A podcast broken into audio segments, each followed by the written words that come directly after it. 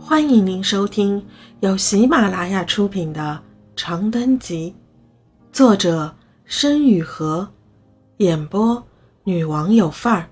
欢迎订阅。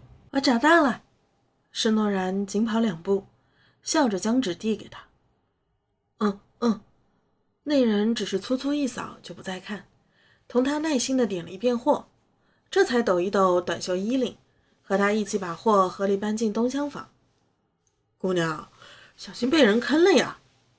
出来时，他朝施诺然咧嘴笑笑，一五一十的解释道：“单据出问题不是小事情，你们这店小，不容易出岔子，在别的地方查出错漏，俺们做货的也要承担责任的嘞。”施诺然顿时有些抹不开面子，赶忙红着脸朝人道歉，连埋怨马秀江害自己顶锅这事儿都忘了。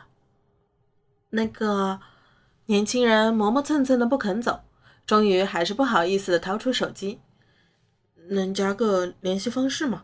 下次，下次我来之前提前跟你说，俺们都能准备好了。”施诺然心中苦笑，原想自己大概再也不会管这收货的破事了，可对上他殷切明亮的目光，还是忍不住点了点头。手机滴一声响。扫码成功。我叫东子。青年颇郑重地把手机收回迷彩马甲胸前的兜里，欲言又止的怯怯地盯着施诺然，神情像村口朝人摇尾巴的小土狗。施诺然红如点血般反应过来，他在期待什么，心中莫名其妙地涌上一股奇异的热烘烘又轻飘飘的气流。那无形的气流咚咚咚的撞着他的肋巴骨和天灵盖，吵得他头晕。我叫诺诺，就是承诺的那个诺。他不大自然的开了口。东子闻言如释重负的点了点头，把这两个字在嘴里反复咀嚼两遍，依旧磨磨蹭蹭的走出院子。临别前，瞧他潇洒的挥一挥帽子。施诺然在空荡荡的院子里站了一会儿。直到店里传出娟子大喊着让人帮忙的声音，才眨了眨眼，朝空气轻笑一声，浑身松爽地跑了回去。当天晚上，施诺然对从银行存钱回来的马秀江讲了收获的事。什么？进货单？马秀江疑惑地瞪了他一眼，继续往脸上搓墙灰似的抹油。不可能啊！今年每次都进同一批破玩意儿。洗发膏、护发素、面霜、精油、香氛、减肥药，东子早就习惯了，从来没有说要对单据啊。再说，就算真的发错了，那也是咱们和货商的纰漏。他一送货的着急赶时间，替你想那么多干嘛？施诺然愣了愣，忽然觉得有道理。那是为什么呢？还没等下铺的娟子开始阴阳怪气的起哄。施诺然兜里的手机就猝不及防地响了起来，他放下疑虑，掏出手机，只见屏幕上写着“班主任”三个大字。“喂，金老师。”施诺然咽了咽口水，心里有些紧张。“哎，您好，是施恒家长吗？”扬声器里传来沉稳的女声。他一听这一架势，更紧张了，手心里都沁出了一层薄汗。几秒钟内，在脑子里掠过一遍诗航在学校发生各种意外的画面。我是，哎，抱歉，这么晚打扰您了。是这样的，诗航这段时间在学校里出了点状况，一来是早自习的时候经常喊胸口疼，脸色很差。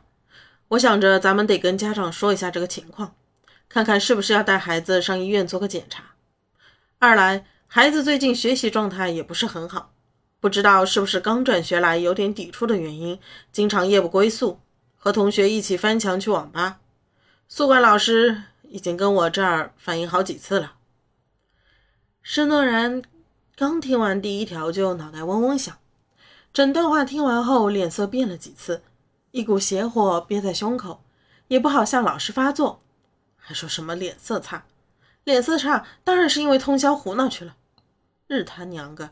媚娘养的小瘪崽子，可他还是只能说：“谢谢老师，我知道了，我这周末就去学校找他呃聊聊。”几句客套过后，施诺然咬牙切齿地挂断电话，脸上青一阵白一阵，俨然是被气狠了的样子。时间已经是午夜十一点，娟子早就戴上耳机，开始听他幽沉哥哥的夜间直播。马秀江抹完脸，面朝着墙睡了，只有阿玉盘着腿靠在床头，有一搭没一搭的照着手电翻书。时不时抬眼看一眼施诺然，怎么了？他小声问道。施诺然张了张嘴，最终还是不情愿的拿起手机给他发了消息：“诺，我弟的事，小孩不学习，老师找来了。雨过天晴，别生气。你弟多大了？男孩子都比较调皮。诺。”都快十四了，累死累活供他上学，结果人家根本不领情。雨过天晴，还是细小伙嘛，抽空和他谈谈吧。如果真的不乐意念书，早点上社会打拼，未必不是好事。施诺然盯着在黑暗里隐隐发光的手机屏幕，不由发起了呆。在他早些年还上学的时候，所有老师都告诉他。要念书，要念书，念书是为了走出去，走出去是为了不用过和祖辈一样困在庄稼地里的人生，不用过和萍乡世代的女人一样困在丈夫的棍棒下的人生。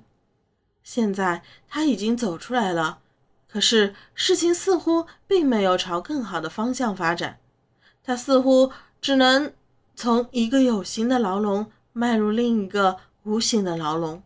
听众朋友，本集已播讲完毕，请订阅专辑，下集精彩继续。